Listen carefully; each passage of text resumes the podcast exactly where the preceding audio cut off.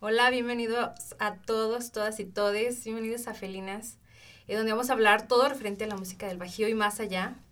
Eh, yo soy Jazmín. Yo soy Marlene. Y hoy tenemos... Hoy tenemos a una invitada de lujo.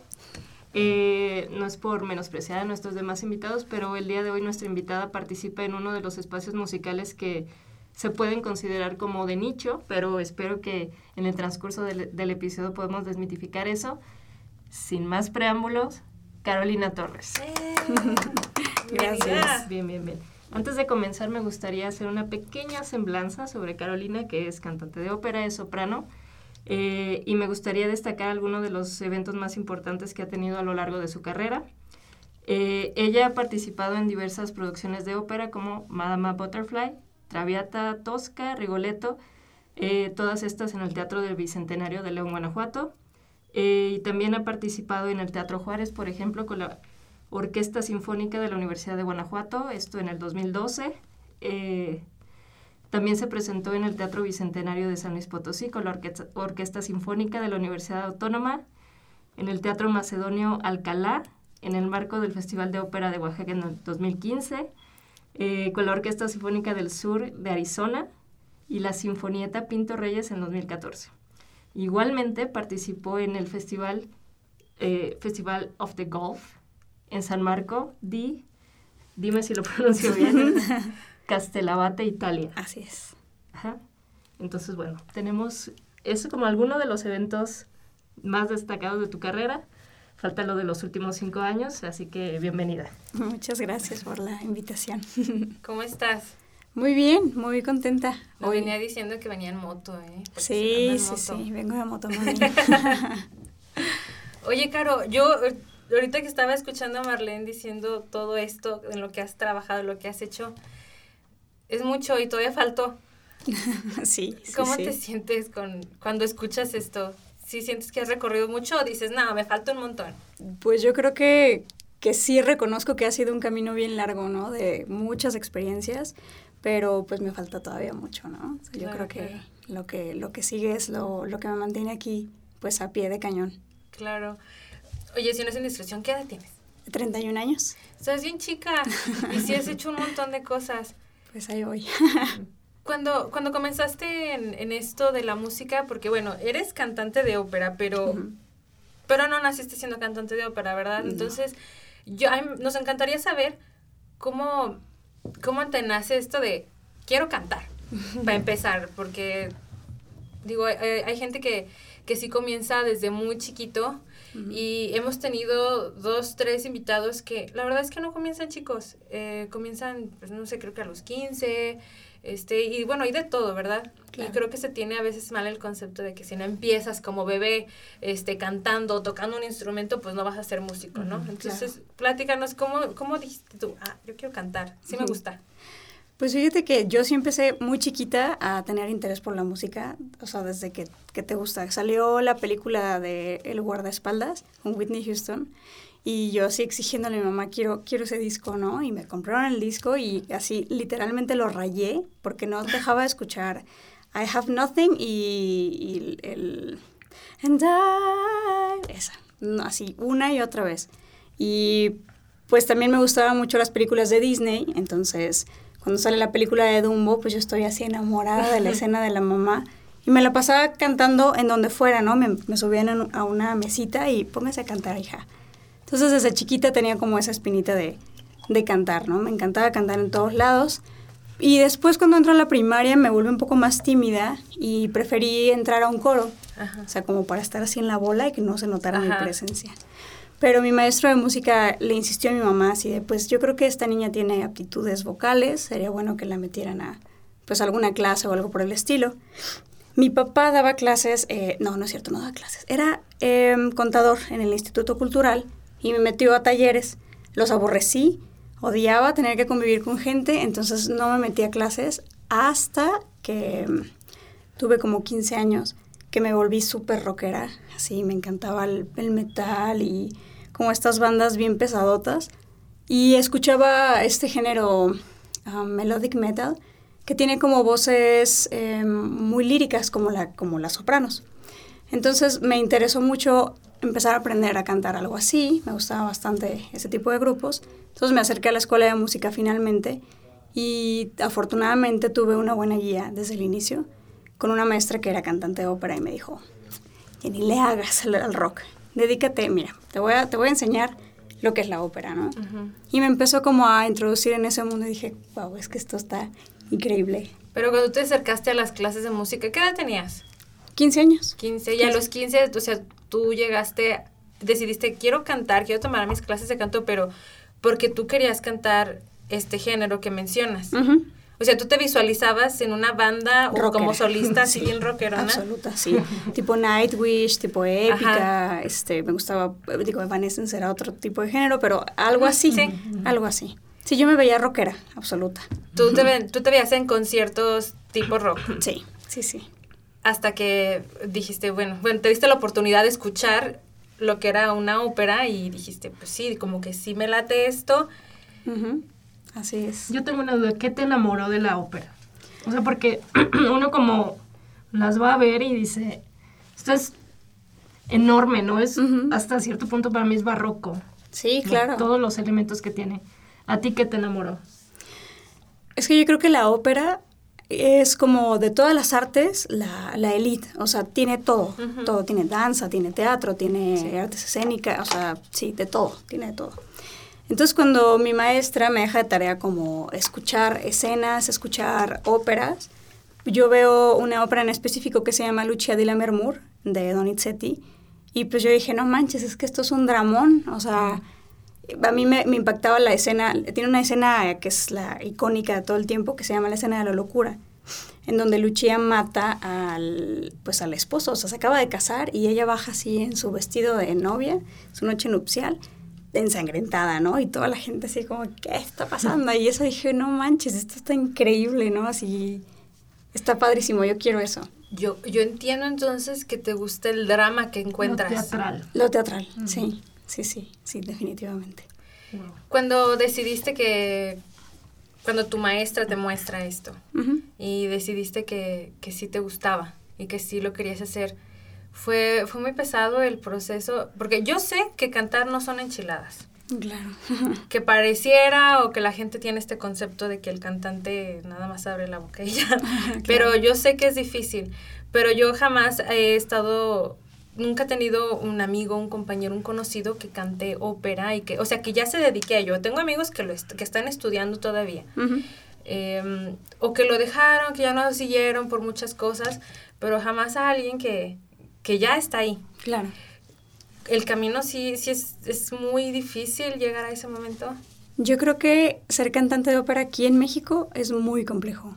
O sea, sí es una carrera de resistencia absoluta porque pues te encuentras con muchas situaciones que pueden llegar a ser muy pues desanimantes, ¿sabes? Como llegas y dices, estoy segura que quiero seguir haciendo esto porque pues en, primera te topas con una carrera que no se, o sea, que no se da en todas las universidades, para empezar, ¿no? Te tienes que ir a determinadas universidades en donde puedas encontrar una buena currícula. Segundo, tienes que empezar a entender que tu carrera artística también va a depender de los contactos que tienes, es decir, las alianzas y la, manera en cómo te socializas con los demás para que te puedan jalar a sus proyectos. Y tercera, pues que desafortunadamente el, arte lírico está un poco estigmatizado con este asunto del clasismo. Entonces es un público muy pequeño. Bueno, cuando yo empecé a estudiar era un público muy pequeño, ¿no? O sea, en mi época de estudiante no había estas cosas de talleres de ópera o programas como de perfeccionamiento. O sea, era pues lo que encuentras en la universidad y la universidad con unas herramientas pues bien viejas, ¿no? Como sin estar pendiente de qué estaba sucediendo en el, en el ambiente escénico en ese momento. Entonces sí es una carrera compleja. Yo, yo creo que algo que te caracteriza mucho, porque bueno, yo sigo a Caro en Instagram y me encanta todo lo que subes, tu humor, me encanta tu humor. Eh, y, pero parte de, de, tu personalidad es tu franqueza. Mm. Mucho. Entonces yo de pronto veo tus historias donde dices, ya la gente dice que, se, que me quejo mucho, pero pues ahí voy, voy a quejarme otra vez y esto y lo otro. Y está, recuerdo mucho de uno que, mm, de unas historias que estabas comentando que pues que este mundo de la música, eh, no, no recuerdo si mencionaste exactamente aquí León, pero sí, sí mencionabas que era difícil el que te, te abrieran las puertas, que te dieran esa oportunidad y, y también mucho sobre como la preferencia que se le da a, a ciertas personas. Claro. Em, me imagino que, que económicas. Eh, me gustaría que nos hablaras un poco de eso, sobre las dificultades o las facilidades que se pueden tener cuando quieres estar en ese en esta rama de la música, porque pues no es muy común, aunque tiene mucho tiempo, no es común. Claro, pues mira, para empezar, eh, quejarme, quejarse es un deporte para mí. O sea, yo hallo en la queja una manera de manifestar lo que yo creo que no está bien. O sea, más allá de, de hacerme una víctima, es simplemente puntualizar qué creo que tiene que cambiar. Entonces, a partir de esa queja, es un buen parteaguas para comenzar a hacer cosas. Entonces, sí, o sea, el, como te decía, la ópera es una... O sea, el ambiente operístico es un medio muy clasista, es un medio eh, que, que, es muy elitista. O sea, por ejemplo, tú me decías, es que estás muy joven. Pues créelo, ¿no? Para los talleres de ópera, para las casas de ópera, una persona que ya tiene más de 30 años ya no es joven. O sea, ya no entras en estos jóvenes, en, en estos programas para jóvenes artistas, uh -huh. que evidentemente pues son, pues son de gran ayuda, ¿no? Porque es, es, una manera de poner tu nombre en el foco de atención. Uh -huh. Entonces, para las casas de ópera, una persona que tiene 30 años, si eres mujer, ya no perteneces a esta parte de la juventud. Porque si eres hombre es diferente. Qué mal.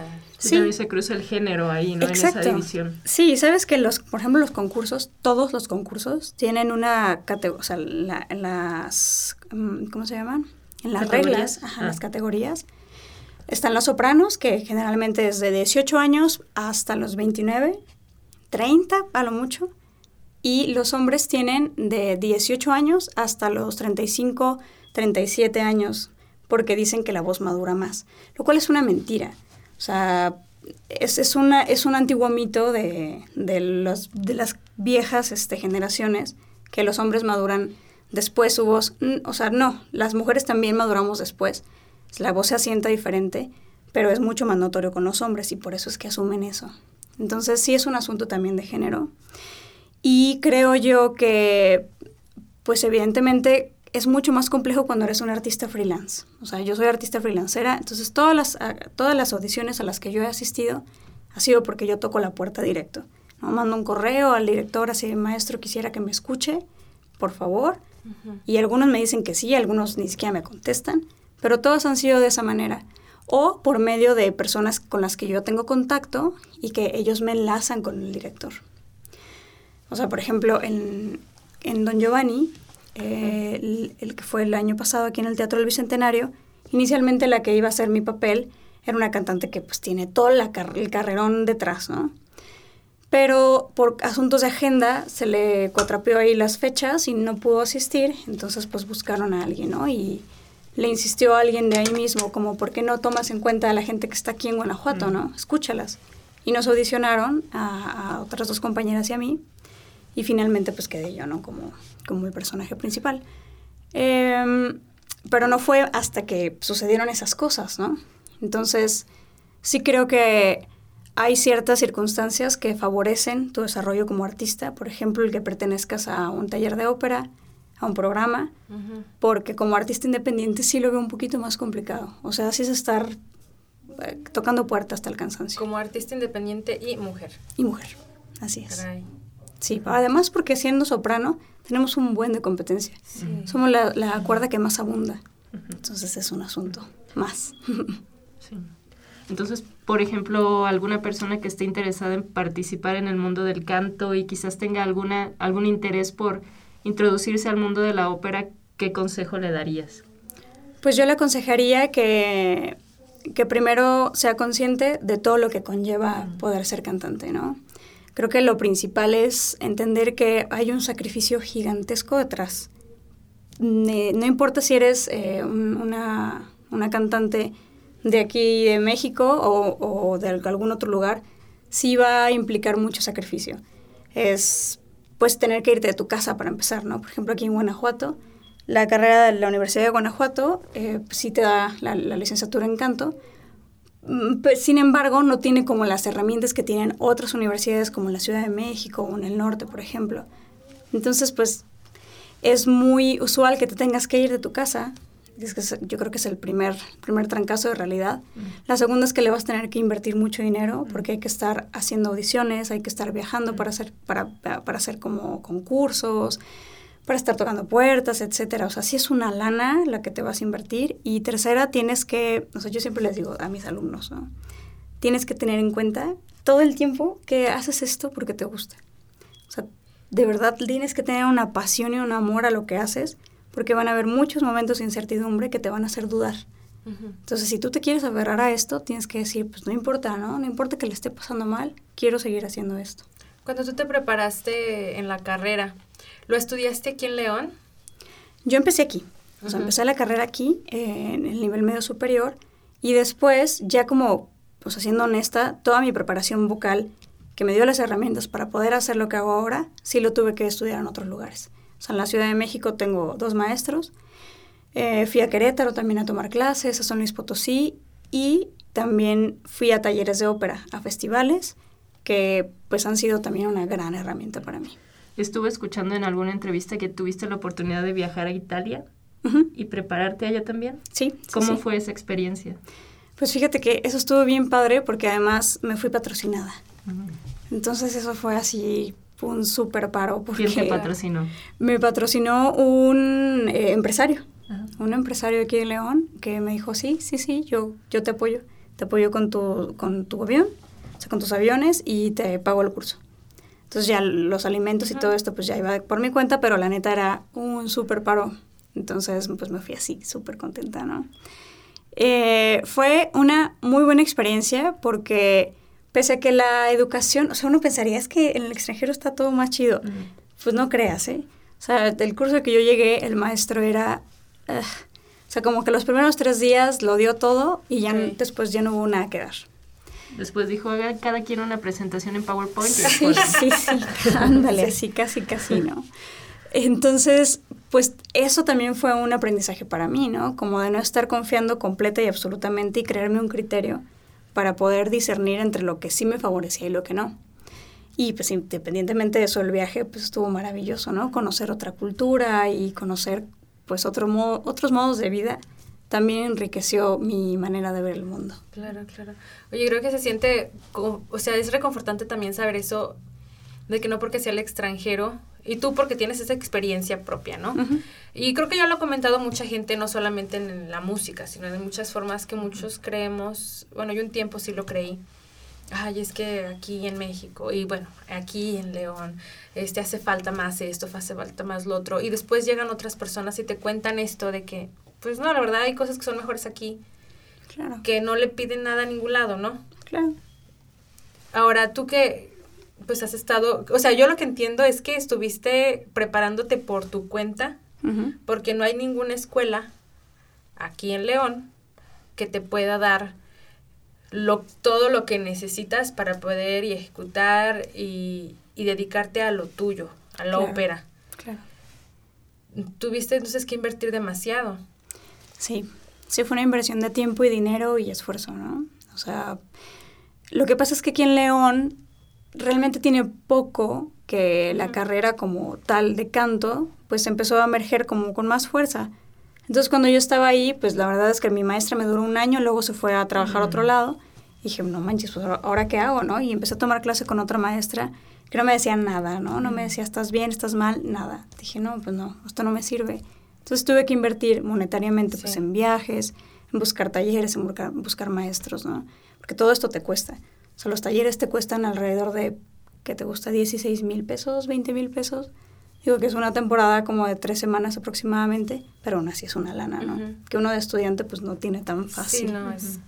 Entonces sí, pues tuve que, tuve que buscar mi educación particular.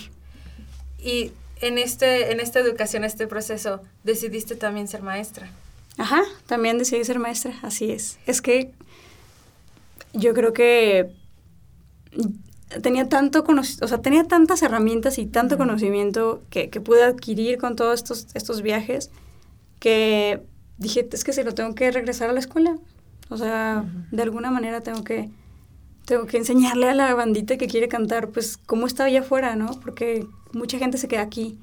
Entonces, pues hay que abrirles un poquito el panorama. Sí, porque luego, o sea, si hay una caro, si hay una caro allá afuera, que no, no tiene estas posibilidades de hacer lo que tú hiciste, de ir a los lugares donde tú fuiste, tú dices, bueno, yo estoy aquí, yo estoy aquí en León, entonces yo no, yo, o sea, yo sabías de esto hace poco, que, que dabas clase y todo, entonces, chicos, Caro, ya la conocen, por favor, contáctense con ella. Es un mundo que creo que vale muchísimo que, que se abra, porque tenemos teatros aquí y creo que realmente no los usamos, digo, qué bueno que vengan obras de teatro de todo tipo, ¿verdad? Aquí, comedias y demás, pero la ópera es algo que tiene mucho tiempo y, no se habla demasiado de ello. Se tiene como el concepto de, de seriedad, hay gente que le aburre, pero creo que hace falta que hablemos más, mm, más de la ópera como de qué va, ¿no? Claro. ¿Tú crees que hay, mm, hay tipos de óperas para personas? O sea, que, varía como el así como cuando ves una película. Yo lo trato de ver así, ¿sabes? cuando ves una película y que hay comedia, hay drama, hay suspenso, todo esto lo podemos encontrar en la ópera. Todo, o sea, eh, lo, lo, hay un libro muy bonito que se llama El espíritu de la ópera, que habla justamente de esto, que, que te dice que todas las historias que se, cuenta, que se cuentan en la ópera son historias que te pudieron haber pasado a ti, que, o sea, que le pasaron a personajes del 1600, del 1700, o que nos pasa a nosotros, ¿no? O sea, por ejemplo, poníamos el, eh, poníamos en ejemplo lo que sucedía en Don Giovanni. En Don Giovanni, pues es, o sea, Don Giovanni es un hijo de la fregada, es un mujeriego absoluto, o sea, él ve como a la mujer como un objeto, ¿no? Un objeto de posesión. Entonces siempre está buscando conquistar y conquistar y conquistar. Pero se topa con tres mujeres que no se dejan, ¿no? Entonces, ¿quién no ha conocido uno de esos eh, hombrejetes, no? O, ese tipo de situaciones, claro que las podemos vivir aquí. O sea, el espíritu de la ópera es que podemos tener esta empatía de que hemos visto o podemos ponernos en el lugar del personaje, porque los, los mismos sentimientos que suceden ahí son los mismos que pasan ahora. Entonces, pues es, yo creo que sí hay, o sea, sí hay óperas que son un poquito más pesadas, vamos, es como si no soy fan de películas de una saga larga como El Señor de los Anillos, pues tampoco voy a ir a ver mi, como mi primera ópera, El Anillo del Nibelungo de Wagner, que dura tres horas, bueno, perdón, dura seis horas. Ajá, o sea, hay que ir en un estado cuando, con contexto, ¿no? Un poco de cuando son seis horas, ¿cómo le hacen? O sea, los descansos cada cuánto son como... Pues hay pausas, sí, hay pausas continuas. O sea, por ejemplo, cada dos horas, cada dos horas y media. Es que tienes que ir, o sea, son personas que ya están... Es una carrera de literal. Sí, de resistencia. O sea, son, es gente que, que, ya tiene un público específico que sabe a lo que va y que puede resistir eso. Cierto. Pero, sin embargo, aquí en León, o sea, como es un público nuevo, por así decirlo, que ya tienen bastante tiempo de, de hacer eh, mucho trabajo, pues sí creo que eligen títulos que son muy digeribles para cualquier tipo de público, tanto dramas como eh, ópera bufa, como lo que sea, ¿no? O sea, también hay una buena curaduría de parte de los gestores en cuanto a qué mostrar a la gente. Totalmente, sí. Y ahora que mencionas justamente el público de aquí de León y mencionando también el recinto en donde suceden las óperas, que es el Teatro del Bicentenario, eh, tú fuiste también una de las primeras generaciones en participar en el coro del teatro, ¿cierto? Así es. A lo largo de estos años, es decir, desde que eh, se abrieron las puertas del teatro, que fue en el 2010, hasta este momento, ¿tú has notado alguna diferencia en cuanto a la recepción de la gente en, el tema de la ópera? Es decir, ¿ves que la gente está más interesada? Eh, que ya va más gente joven, más que se han abierto los espacios en, en ese tema? Yo creo que sí. O sea, yo creo que en un inicio pues era como la novedad, ¿no? Pero en este asunto de poder atrapar al público, pues la verdad es que el teatro sí ha hecho una buena gestión con qué tipo de títulos presenta, qué artistas trae para representarlas Y pues esta retención del público sí la veo que ha, ha ido acrecentando con los años. O sea, en todas las óperas en las que ha participado, todas las, las funciones se venden por completo. O sea, creo que la única que no fue así fue una ópera que recientemente presentamos, pero era un formato en concierto, entonces no había escena, no había como pues vestuario y cosas por el estilo, que estuvo padrísimo también. Pero aún así... Eh, ¿Cuál fue, perdón? Es, se llama eh, Die Tote Stadt, la ciudad de los ah. muertos, de Korngold. Estuvo muy bonita. Estuvo con, fue la orquesta del Estado de México y los solistas eran maravillosos, así, de verdad, de primer mundo. Pero pues la gente quería, esperaba la escena, ¿no? Esperaba ver a los personajes ahí. Mm, y sí creo que, que, eso mermó el que no hubiera tanta gente. Pero de ahí en más, yo sí veo que la gente le gusta consumir ópera. Creo que a lo mejor es como que a la gente león somos amantes de la música de pero de closet, no sé, es como que de alguna forma es así, pues no sé por qué, porque yo realmente tengo muchos amigos, muchos conocidos en mi familia y todo, que hablas de la música y hablas del teatro y dices, ay, sí, todo, pero también dicen, ah, es que es caro. Mm. Eso creo que yo quiero hacer un comentario aquí. Los precios para la ópera no son caros. Me voy a atrever a decirlo. Eh, o sea, puedes encontrar un boleto de 70 pesos, incluso más barato para ciertas óperas, que si lo comparas con otros eventos de entretenimiento, pues si la gente lo, percibe así, el cine te cuesta más caro, ir a un partido de fútbol te cuesta más caro, salirte de fiesta con tus amigos a un bar o una, a un antro te cuesta más caro que ir al teatro un día. Claro. Claro, entonces yo creo que en ese, sentido también falta el hábito, la cultura yo creo que falta la concepción de decir, también le voy a invertir a eso. Dar la oportunidad. Darse la oportunidad, sí. O sea, que esté en la canasta básica, yo creo. Sí. que la gente lo, lo si voy a ir, voy a ir al súper a hacer mi, mi mandado a la semana, voy a comprar un boleto para cualquier espectáculo artístico, ¿no? Sí.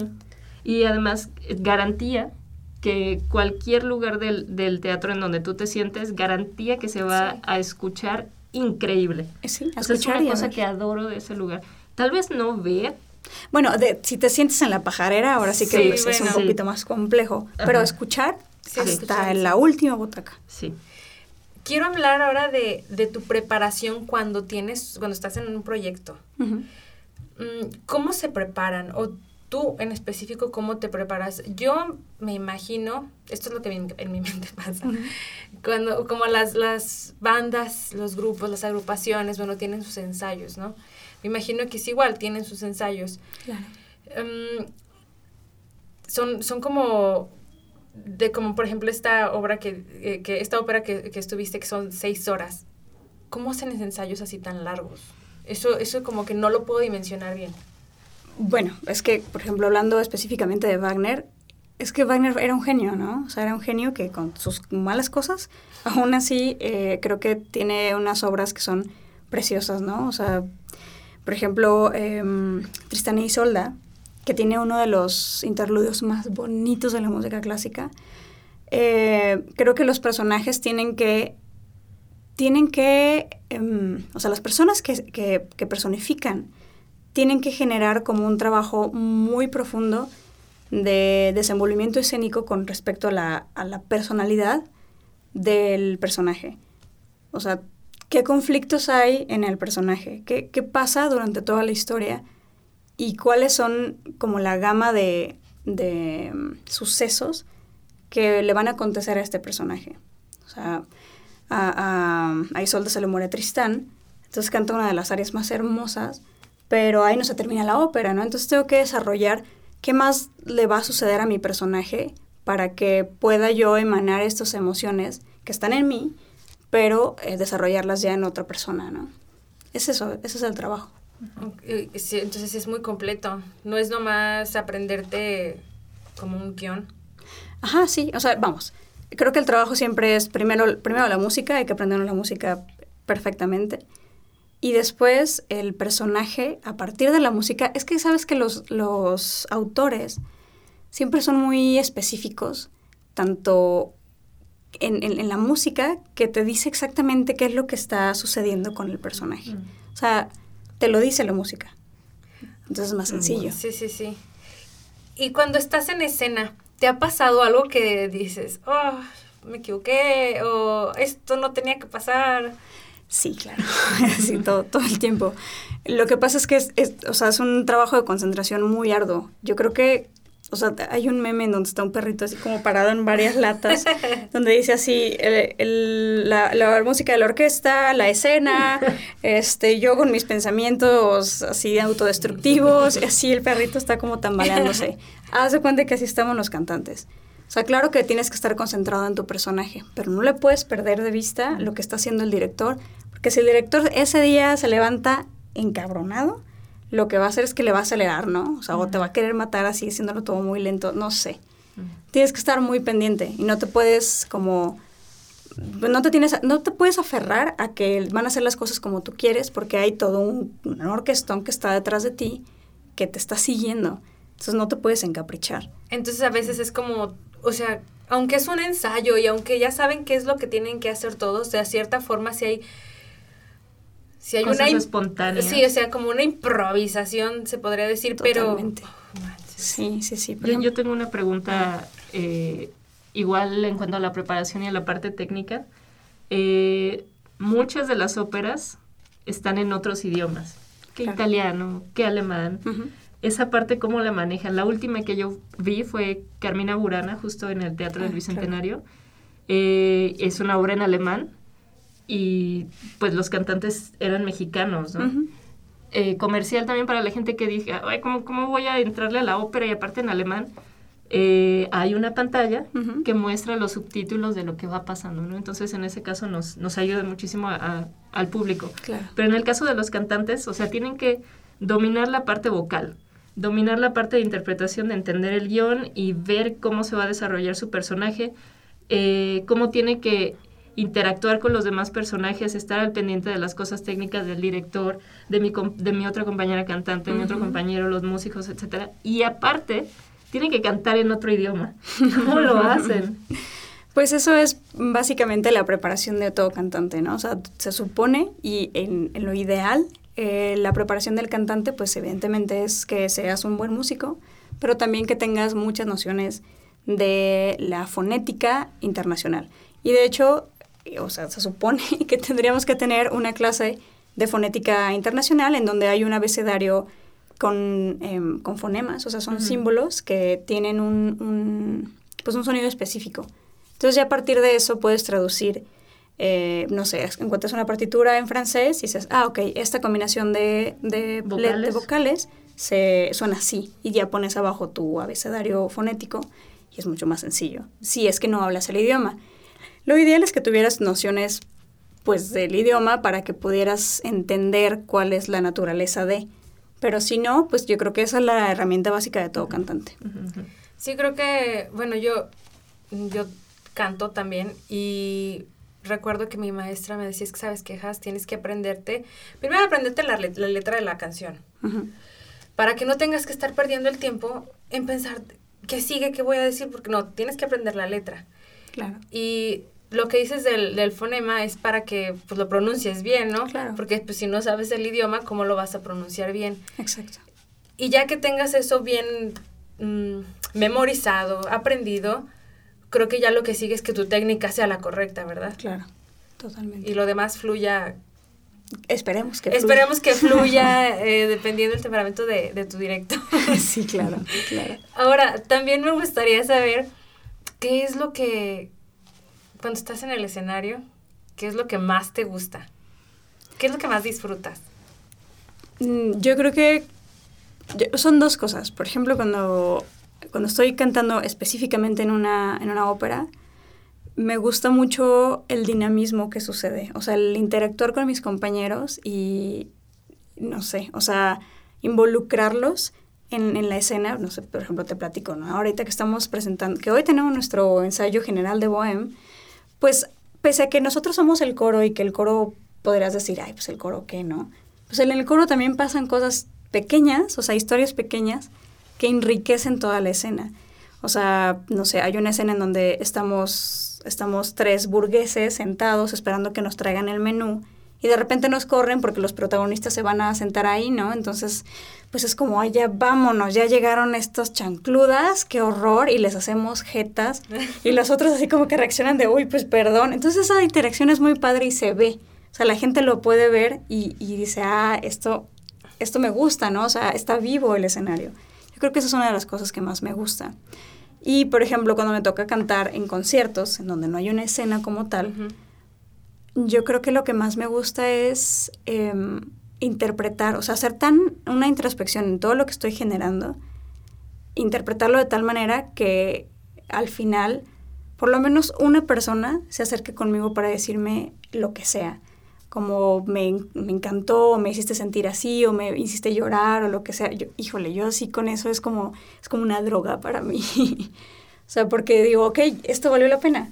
O sea, todo este trabajo para poder crear una atmósfera, para poder llevarte en la historia que te estoy contando, creó algo en ti. Y eso es lo más importante para mí. Wow. Estás, estás muy metida en, el, en esto, lo hablas y es como, o sea, se te nota la pasión. Pero yo tengo curiosidad de si Caro tiene ganas de, de de probar algo diferente, como en, otro, en no sé si pueda decir así, en otro género. Em, si te gustaría hacer blues, jazz, si te gustaría cantar algo que no sea ópera.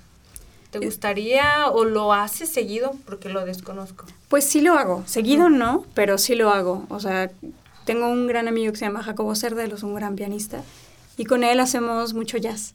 O sea, de repente me dice, ay, pues vamos a amenizar una, no sé, una comida o, una, o algún, en algún lugar de un restaurante, algo por el estilo. Y nos vamos así, él, Lalo, que toca la batería, y hacemos un trío de jazz que pues no tiene absolutamente nada que ver con la ópera y lo disfruto mucho porque es completamente distinto. Y mm, pues, ¿qué más hice? Hice, hace muchos años cuando estaba en la escuela de música, había un proyecto de puras chicas que se llamaba Felixia, que era como una mezcla de jazz, soul, funk, pop, o sea, una cosa rara. Éramos puras chicas, así como eh, disfrazadas de los años 50 y pues eran puras rolas propias. La, la autora era Kaela Rodríguez, que ahorita es, pues, es una superproductora, ¿no? Bueno, es, yo digo que es una superproductora, es de aquí de León. Este, y pues ella era la que hacía las rolas y nosotros las interpretábamos y también era un proyecto que disfruté pues muchísimo. Estuvimos en la Feria del Libro y estuvimos en varios festivales y fue una bonita experiencia. ¿Y has trabajado con ella aparte después de eso? Sí, eh, pues sí, pero una de cosas que no tienen nada que ver con la, o sea, con el quehacer musical como tal. Eh, ahora en pandemia, pues obviamente a nosotros como artistas escénicos, pues nos pegó terrible, ¿no? Entonces lo que, a lo que me invitó a participar fue a estar en esto de la producción, me invitó a editar audios. Entonces estuvimos ahí trabajando con un coro que era de como 600 personas, editando cada una de las voces, que fue toda una experiencia. Pero pues bueno, también conoces, sí. Sí, sí, sí, Entonces sí, con ella he estado haciendo eso. Y aparte de esto, ¿qué has hecho tú que digas, ay, me gustaría experimentar, no sé, cantar corridos tumbados o algo así?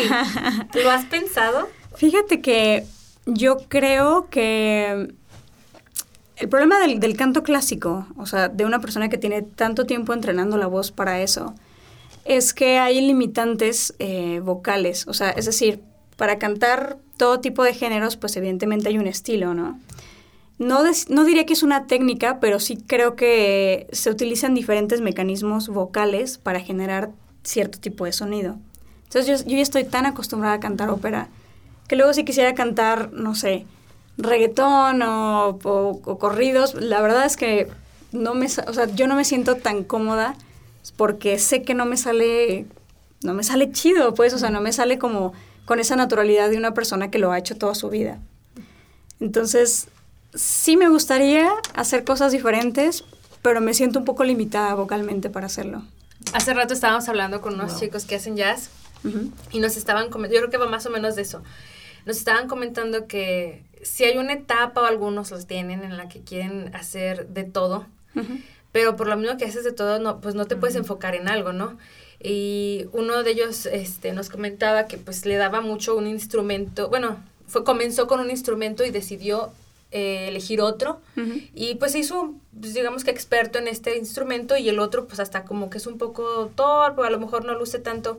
Claro. Creo que es tu caso, ¿no? Tú te dedicaste a este estilo eh, de canto que ya no te sientes como con esa libertad de, de hacer lo otro que se te que te llame la atención, ¿no? Claro, claro. Y es que, sabes que el, vocalmente, eh, yo, yo les llamo pesos. El peso que tiene un, un cantante de ópera, o sea, son mecanismos distintos. Por ejemplo, alguien que canta teatro musical, que a mí me encanta el teatro musical. Así, doy clases en una academia de teatro musical que son para niños. ¿Cómo se llama la academia? Para que la gente, si está interesada, pueda acudir. Ah, se llama Dance Makers, que es más, más como una academia de danza, pero dan la clase de, de canto porque hacen producciones chiquitas y vocales, ¿no? Entonces yo me encargo de, de montarles las cosas del musical.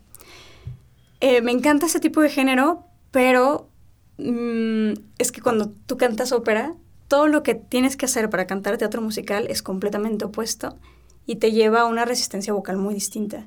O sea, es más cansado para mí cantar teatro musical porque utilizan algo que se llama belting, que es como la voz de pecho, o sea, llevar la voz de pecho hasta el límite. Entonces ya yo no estoy acostumbrada a eso y me duele, o sea, me lastimo, porque evidentemente mi trabajo ha sido distinto.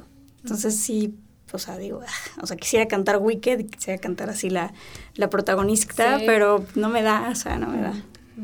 Tu trabajo es el que, tu trabajo de, de, años que, que, has recorrido ya no te permite llegar a, a eso. Bueno, a lo mejor tal vez lo podrías hacer, ¿no? Pero como decides estar de este lado.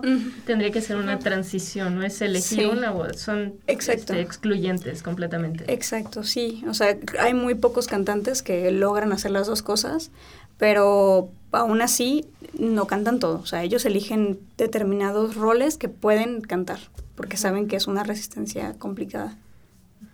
Muy bien.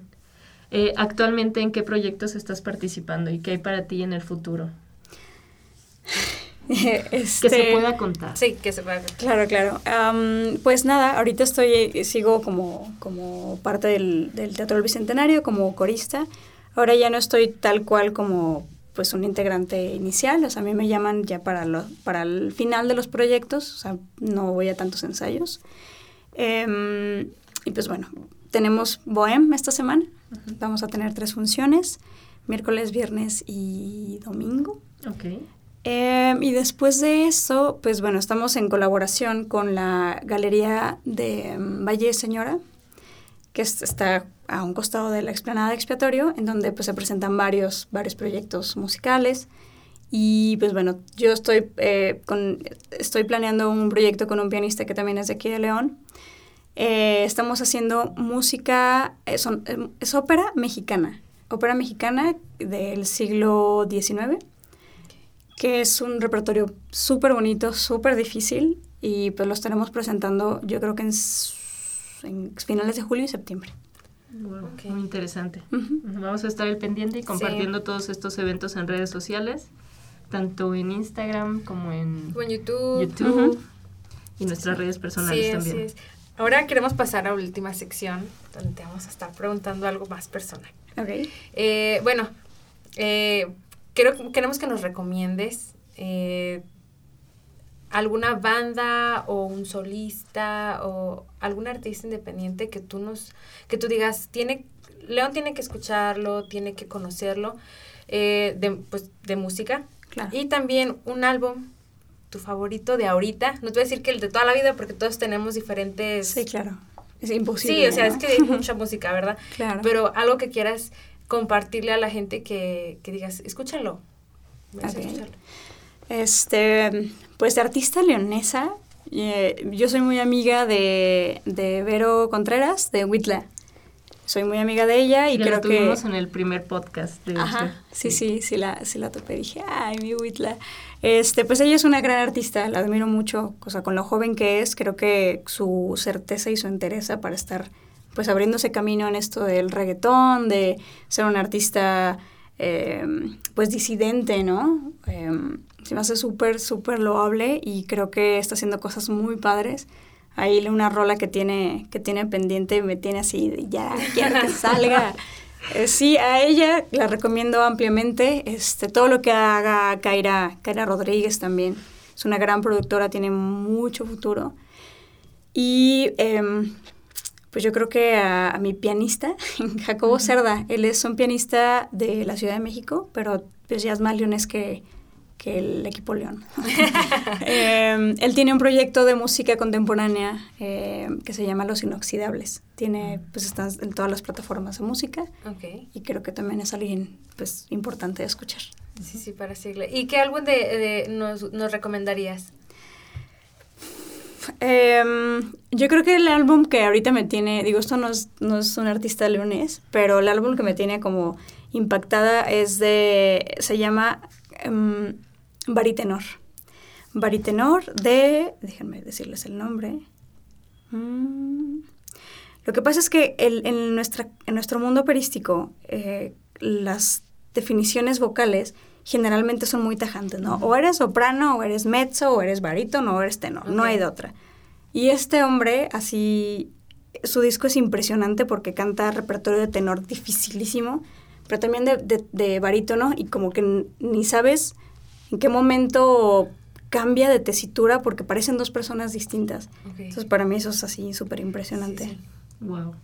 Eh, de, sí, bien fragmentado. De Michael Spires. Michael Spires, Tenor, se llama el disco. Wow, gran recomendación. En este episodio de hoy vamos a hacer una sección un poco más amplia de recomendaciones porque aprovechando que estás en el mundo de la ópera, yo te voy a pedir dos recomendaciones más enfocadas en este tema. La primera es una ópera que tú le recomiendes a la gente que no tiene o no ha tenido ningún contacto con la ópera y, que tú digas, esta es una ópera de acceso que eh, puede ser muy fácil de digerir, que, puede enganchar a la gente en ese mundo. Y la otra es una ópera que a ti te gusta, tu ópera favorita, la que tú digas, esta yo algún día quiero participar en una eh, este, en un programa que cuente con esta ópera. Ok.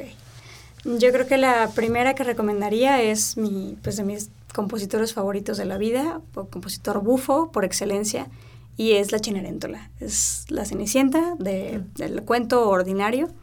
Es una ópera súper divertida, muy jocosa, o sea, no te aburres, no te aburres nunca, es, es corta, pero es de verdad muy, muy, muy divertida. O sea, todos los personajes son increíbles. Yo creo que esa sería mi recomendación de ópera. Y pues mi ópera soñada es una ópera barroca, porque yo soy amante del barroco, mm. amantísima del barroco, yo alma vieja. Entonces, mi ópera favorita se llama Platé, del compositor Ramón Rameau. Em, es una ópera en francés y mm, la recomiendo mucho porque pues es una historia para empezar así absurda, o sea, cuenta la, historia de Platé, que es, es, una historia como tipo griega, o sea, de, de, cuento griego, en donde Platé es un, o sea, es como Venus, en donde Venus es horrible, o sea, físicamente es horrible y, y Platé está buscando casarse. Entonces todos los planetas están así como, ay, no, te, te, es tuya, yo no la quiero. Y llega un personaje que se llama La Folie, que es la locura, que interviene para poder hacer que, que uno de los, de, los, eh, de los planetas quede enamorado de Platé. Y pues es como Cupido, ¿no? Así de que el que agarres y ni modo, ¿no? Entonces hay, un, uno de los planetas que es el más guapo, se enamora de Platé y esa es la, la, la, este, pues la moraleja, ¿no? Como no importa, no importa el físico. Y el área de la, de la locura es preciosa, es así divertidísima, está jugando con la orquesta como rompiendo esto de la cuarta pared. Mm. Entonces es, muy, muy amena. Las, la van a presentar ahora en la Ópera de París, entonces pues sigan la transmisión de, esta ópera. Perfecto. Vamos a seguir tus recomendaciones. Sí. Igual las vamos a estar publicando en las redes sociales cuando lancemos el podcast. Vamos a estar etiquetándote, eh, vamos a estar compartiendo las todas las recomendaciones de Caro. Y bueno, probablemente ahora cuando sale el podcast ya habrán, ya habrán pasado varios eventos que tú tengas, pero si en ese momento estés, tienes otros proyectos, los vamos a estar publicando también para que la sigan. Claro. Eh, también ya saben que da clases, entonces pueden contactarla. Y también un comercial, tu cuenta de TikTok es una joya. Ah, sí. También es una joya justamente mostrando este lado este de arduo trabajo que tienen en la ópera, pero con un toque de humor así, joya. Entonces también síguela en TikTok. Sí, ahí estoy. Y, tengo bastante gente, nunca, nunca creí que iba a llegar tanta gente así interesada. Pues muchas gracias por acompañarnos, Caro, por abrirte, por contarnos más sobre lo que haces y para entenderlo más.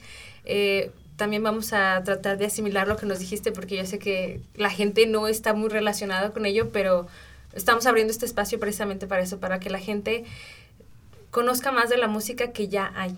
Claro. Muchas gracias, Caro. Muchas gracias. a ustedes. Gracias. Nos estamos viendo. Bye. Bye.